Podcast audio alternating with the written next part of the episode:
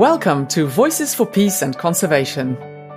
Join us in listening to inspiring stories from people who are working to save nature while also promoting peace.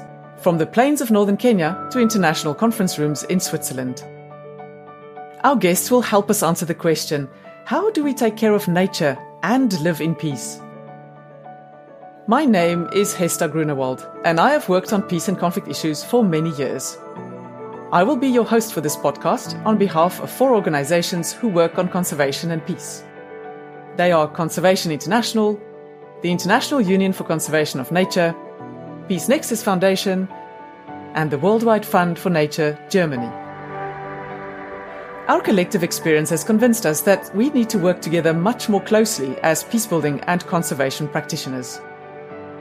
Whether we are researchers, policymakers, or activists, we all have a part to play. But how do we do this? And what lessons can we learn from each other's work? Over the course of the coming episodes, we'll be exploring these questions with our guests. For more information, have a look at the podcast description notes. Voices for Peace and Conservation is produced by Impact with Joy. And now, enjoy the podcast.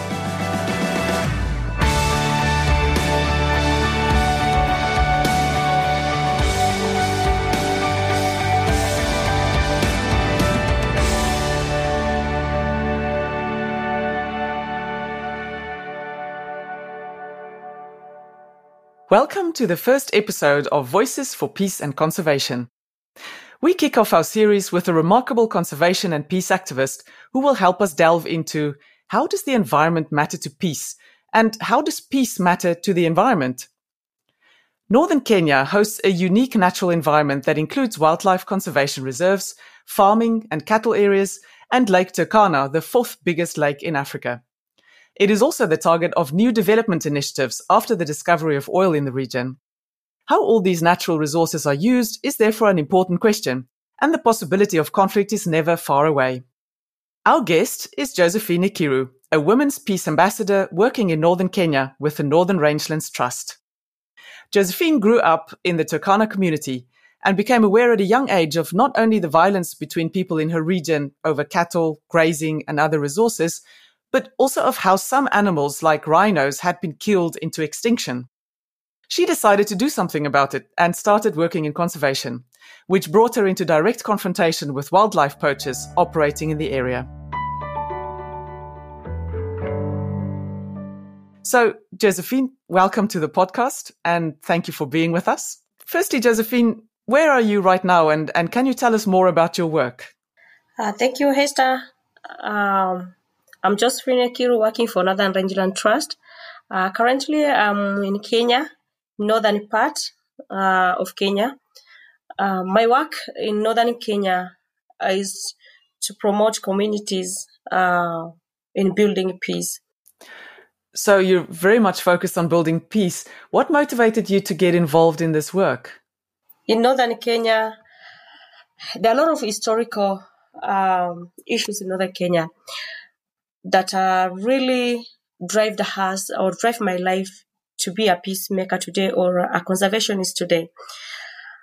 I grew up in this society uh, of pastoralist communities. When I was growing up, I just grew up in a society which it's only experiencing the negative side of life, like people conflicting to each other. Our communities were fighting each other, and uh, it was worrying a lot.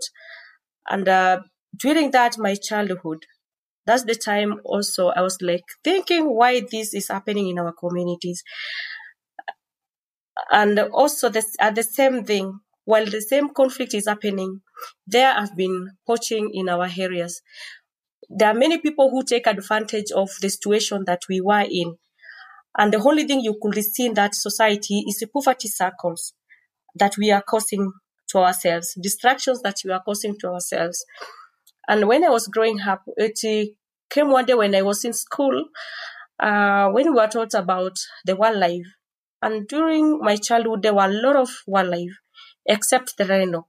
So when I came back home, I asked my grandfather, uh, today we were taught about uh, wildlife, and I've seen these other wildlife around our areas, but where is the rhino? He just gave me a story that uh, there were plenty of rhinos in northern Kenya and uh, people killed them. I asked him, why did people kill them? They, he said, uh, there are many people coming, there are people coming from other parts of Kenya saying that they want the horn. And uh, they bring wheat flour, maize flour, tobacco, and sugar for them.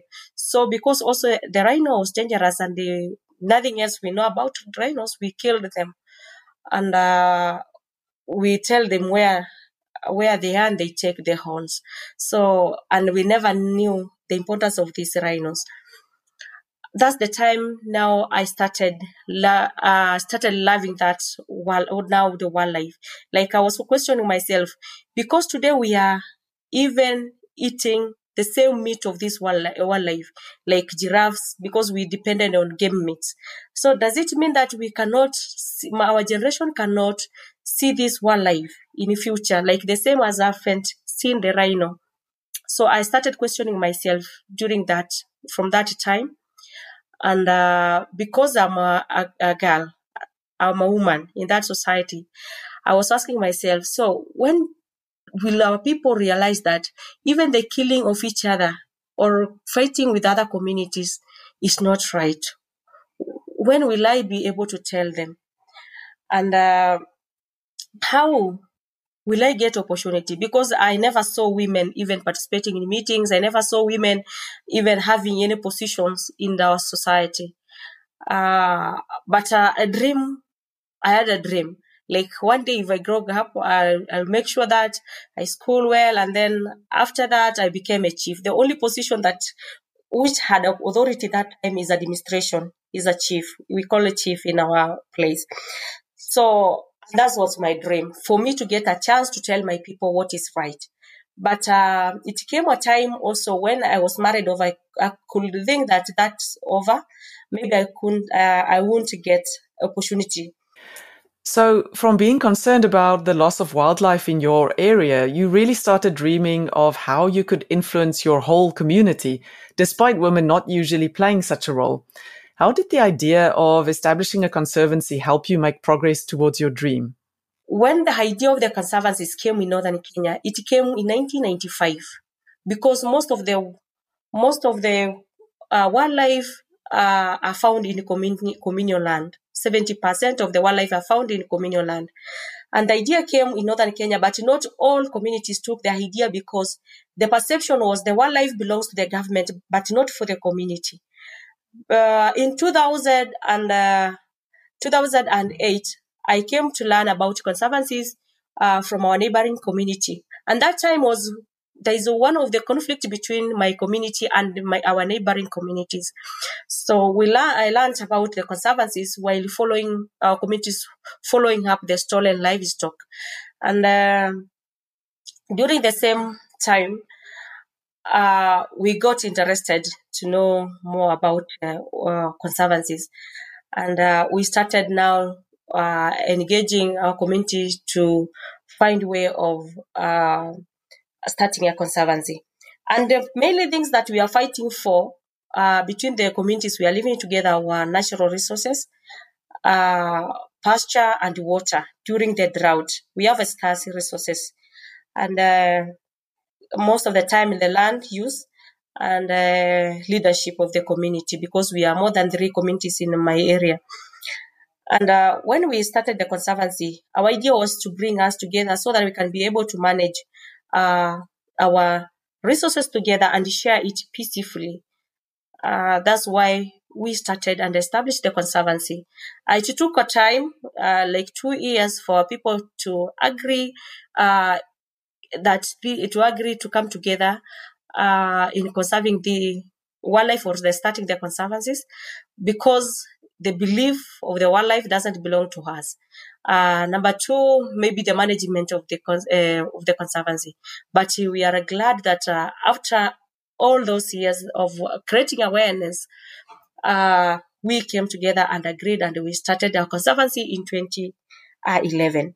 Now, when you started the conservancy, there is now I really joined now the journey uh, of making my dream come true, which was uh, to tell my people what is right and what is not right, and also that the future of our communities or our generations are in our hands. What role did you play in the Conservancy? We started the conservancies in northern Kenya. The key thing was, you know, in northern Kenya, northern Kenya has a history married with a ethnic conflict and insecurity, uh, which has hindered development, uh, perpetuated poverty, and uh, I can say disrupted lives for years. And the issue of coming up with the conservancies was actually to address such issues in our society. Like in my conservancy, as we started, as I mentioned earlier, the three communities that we are living together in my community, we are fighting over the land, uh, resources, uh, and leadership. And we, because we are from different ethnic communities. And when we started this conservancy, uh, I never fight for any position because I believed mm, only leadership is for men in our community as we have met it. But uh, because of the how I engage myself at the first at the first place to create awareness on the importance of this wildlife gave me an opportunity to be elected as body member of the conservancy. And when I was elected as the board member of the conservancy, uh, I was given a chance as a chairperson to lead the conservancy. That's the time men voted for me. I remember we fight the same position with three men, but uh, I got uh, a chance to be given that to be elected as the chair of the conservancy. When I was elected as the chair of the conservancy, uh, many men uh, came against me. In communities like, oh, why a lady, a woman cannot make it? We are fighting with these, our, these our enemies. How can she be able even uh, to convince our enemies not to kill us? And uh, how can we come together with our enemies? Many people could not believe because we had a lot of blocks that this cannot work. And uh, but that never disrupted my spirit and also my hope.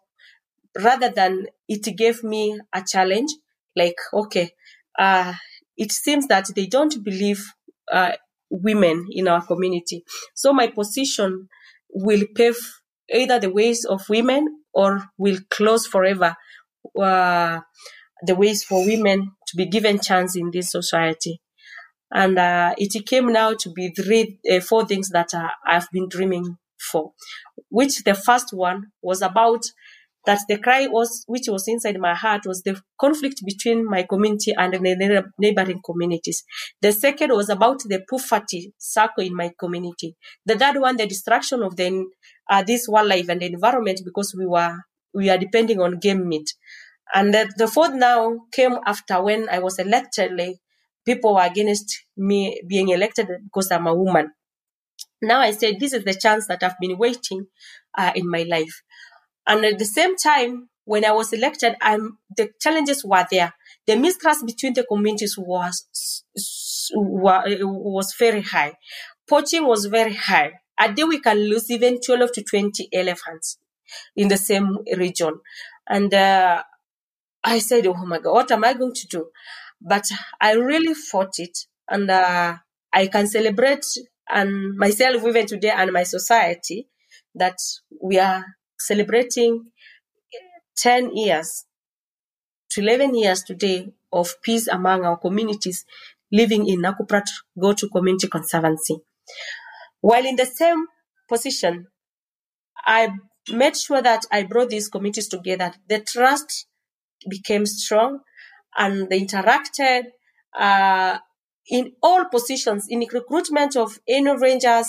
I do it transparently. I bring it to the community. I did it well. I never, I never did a mistake to do anything that will again break the, the, the trust between these communities. And that's how the, all the communities trusted me in that position.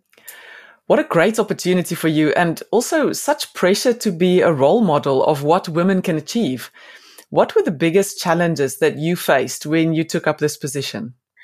After that, the, the poaching was very high. The other challenge in the conservancy. I said, what am I going to do? I'm a woman. I'm from this community. This poaching is about a global problem because the market is internationally and uh, it needs international attention. Number two, we have a middlemen who are business people. Uh, these are bad people. Uh, maybe if I interact with this business, they might kill me. I have no power on them. Uh, it needs government power to intervene. But uh, I said, okay, what is my strength?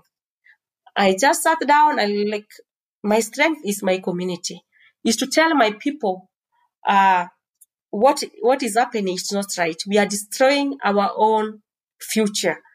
And that's where now I started saying, like, let me look for these direct poachers who are involved in this poaching because they are being used by the people who are benefiting from these uh, ivories, tusk and uh, and rhino horns, but they are not benefiting, but they are destroying themselves, the future of their people.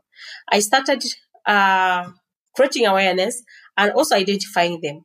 But my first time to meet these guys uh, through the phone calls, and always I send people to them, maybe the relatives to them. And when one day just they wrote a letter to me and they brought as a warning to my door, and that keep away from elephants. Elephants are not your children, and the bullet belongs to elephants. And if you disturb us, the bullets should be will be yours. Gosh, so this letter was basically a death threat. How did you react, and what was your family saying to you? Um, the first time I received that letter, uh, my family was worried. Like, no, you should stop this thing. It's, you are not the government. Government should deal with these things. You know, this wildlife belongs to the government. So no, this this is our future. I haven't seen the rhino.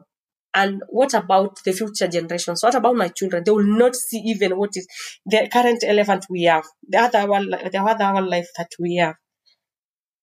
So they got worried. But for me, I just moved on. I never got scared the first day. I got a lot of threats until I used uh, many approaches, but uh, most of the approaches failed.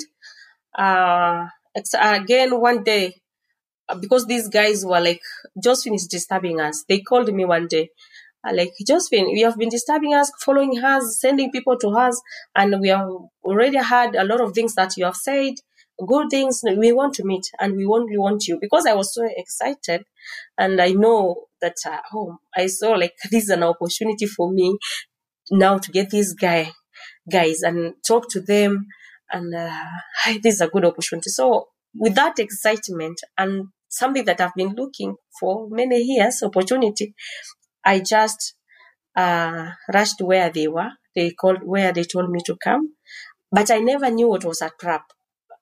And uh, I just suddenly, I just suddenly saw people coming from the bush, and one guy pointing a gun to me, others are raising me, kneel down, doing a lot of things. So I said, I just felt my uh, in my heart like, okay, this is the end. I said to myself, okay, if it's the hand, so what? I just knelt down. I agreed with whatever they said. I just knelt down. They did what I told them. But what I told them is, okay, I'm not, I want you to listen to me for a few minutes. I'm not doing what I'm doing today because that I'm paid. I'm not doing what I'm doing it today, not because of my personal uh, interest. It's because of our future, our future, our, our future and our community. I just started speaking out. Like, one, you you know, these wildlife are no longer for government. These are our wildlife. These are our resources. We are all killing our resources, which could change our lives. I mentioned about the rhinos. You remember our grandparents killed our rhinos, but they were still poor. Nobody was taken to school. It has changed nothing in our community. But today again, we are joining the same system. We are going to finish this wildlife and it won't change anything. Today, this wildlife have brought job opportunities in our communities. we have conservancies. Your brothers are employed, your cousins are employed, even if you have not been employed, but there are people working which are from our community. And that shows that this wildlife belongs to us. It's no longer for government, it is ours. Today, you might go for poaching, and the someone who will kill you is your brother, a ranger, or you kill that ranger. You've been celebrating maybe killing each other with the other rangers, KWS, Kenya Wildlife Service. But today, the role has been brought to your own people. You'll be killing each other. And also, I reminded one thing that can you remember, uh, mention the names? Uh, he was killed. Look at his family today, the way they're struggling, the children, the way they're living. The same, same way will happen to you. But when we lose you all today because of this act, that is not beneficial to you and to your community, how will the community be? Who will fight for us even? I just say that. Who will fight for us? All, if all of you are great men, warriors of our society, dies because of this poaching. So who will be there for us? And uh, the guy who was pointing a gun to me, who is now our ranger, just said, he dropped the gun, said, no, let's stop. Let, don't, let us not kill her. Nobody has ever told us the truth. She, she has told us the truth. So he commanded, he was like the commander in that team, like, okay, and go and never tell anybody this story. And I have ne- I never told anyone this story until like two years after they reformed and um, uh, they reformed and went to I went to the government to plead with the government that these guys are reformed. We want to, to forgive them and also make them have their own freedom and I will monitor them through the conservancy. They will they because they com- they, they committed that uh, uh, they will volunteer in the conservancies uh, in the conservancy to uh, to make sure that there is no poaching, there will be peace, uh, among our communities. They will assist me as my peace ambassadors. They will assist me as a, a rangers, volunteers, rangers. So we pleaded with the government after the government uh, agreed and uh, forgiven them. Uh, they now came out, and uh, I never knew that. Even I never told this this story out until now when most of them became rangers peace ambassadors in our society. That's when i told the story. Wow what an amazing outcome. What do you think were some of the other successes that you've achieved through this work? So the journey of the, conser- or the my journey in conservation was very tough but with a successful story that will will encourage many women young people, emerging leaders, uh, to take charge, to start building for our future generations. We'll start thinking about uh, that people have a role to play for a better future in our society. So it was a good one.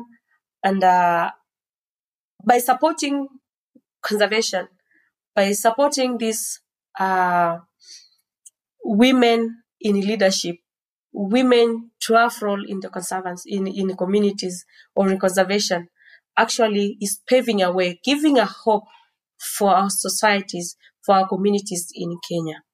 Today in northern Kenya, uh, the conservancies have become a forum or a tool or a structure that unites our people, bridging the gaps that already hatred brought in between us for many years. The conservancies are bridging it up because communication, it helps us to communicate to each other.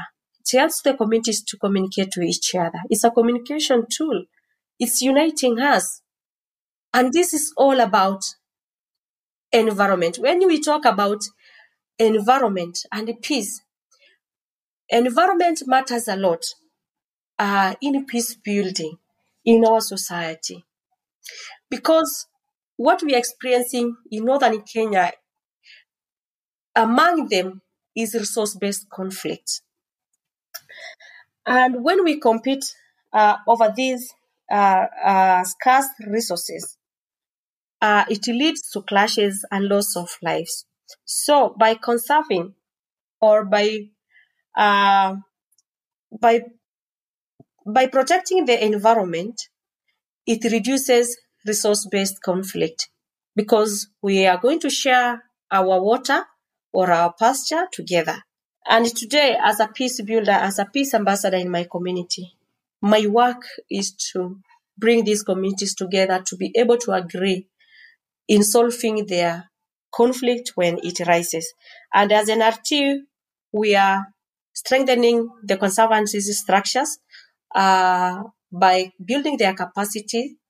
Uh, even today, when Josephine is not there, I believe that they can be able to solve their their conflict when it rises. There are moments in my life that I I could not see anyone closer to me because when the conf- conflict occurs, maybe f- between my community where I'm coming from and other neighboring communities, and because I'm a peace builder, I'm just a neutral person, a neutral party in that conflict. My communities felt sometimes feel against feel that I betrayed them by like saying no, uh, there is no retaliations. We can solve this. I remember 2015, my mother left me. Everyone left me. I had no friend to be close with. Everyone was afraid to be attached to me because they were afraid they might be, if we associate with Josephine, you might be killed when she is killed, she, she, when she is killed. So I just remained alone in that year that nobody communicated to me. So most of the time, uh, in this work, you can get a challenging moment in life that you never have a friend in life, even to lean on or anyone to communicate to, like the moments that I passed through. But what gave me my strength during all this moment when everybody left me, felt me like I'm an enemy in this, this society is the inner spirit inside me that was sure that what I'm doing is right. And I'm happy after all that year, 2016 now is when uh, I came, because I'm a peace builder, I reconciled back with my community, my family first, 2016, uh, April. And I, told them, okay, it's fine. There's no problem. I know we are a human being. We can fear. Uh, but uh, the right thing is we need to stuck in the right path and tell our people what is right.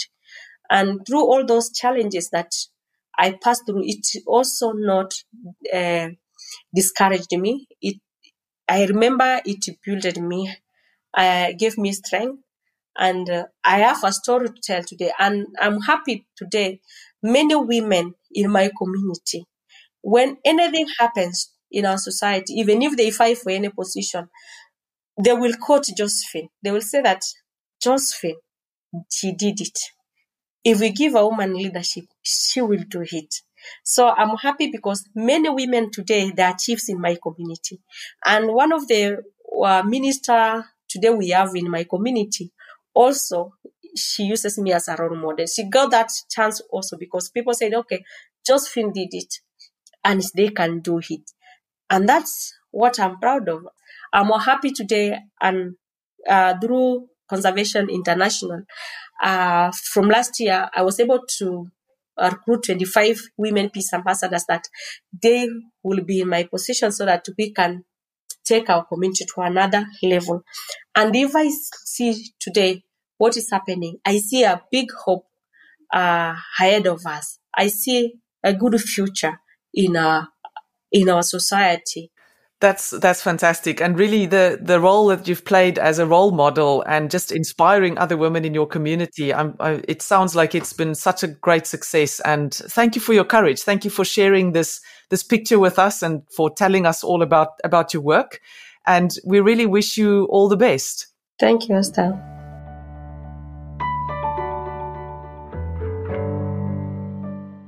This episode's content was provided by the Peace Nexus Foundation. Headquartered in Switzerland, it has staff in West Africa, Central Asia, Southeast Asia, and the Western Balkans. Peace Nexus supports international and local civil society, government institutions, and companies who want to better understand their contexts and become more effective in peacebuilding. Like all other partners of this podcast, Peace Nexus wants to see peacebuilding and conservation work be much more connected so that practitioners can learn from each other and achieve greater impact together. To find out more about the work of Peace Nexus, visit their website, peacenexus.org, or follow them on LinkedIn. Join me in the next episode where we will explore how climate related impacts are affecting conservation efforts and tense social dynamics in a sensitive context, and what practitioners are doing about it. Be sure to sign up or follow us on Spotify, Apple Podcasts, or your favorite podcast platform. Thank you very much for listening. Have a great day and see you next time.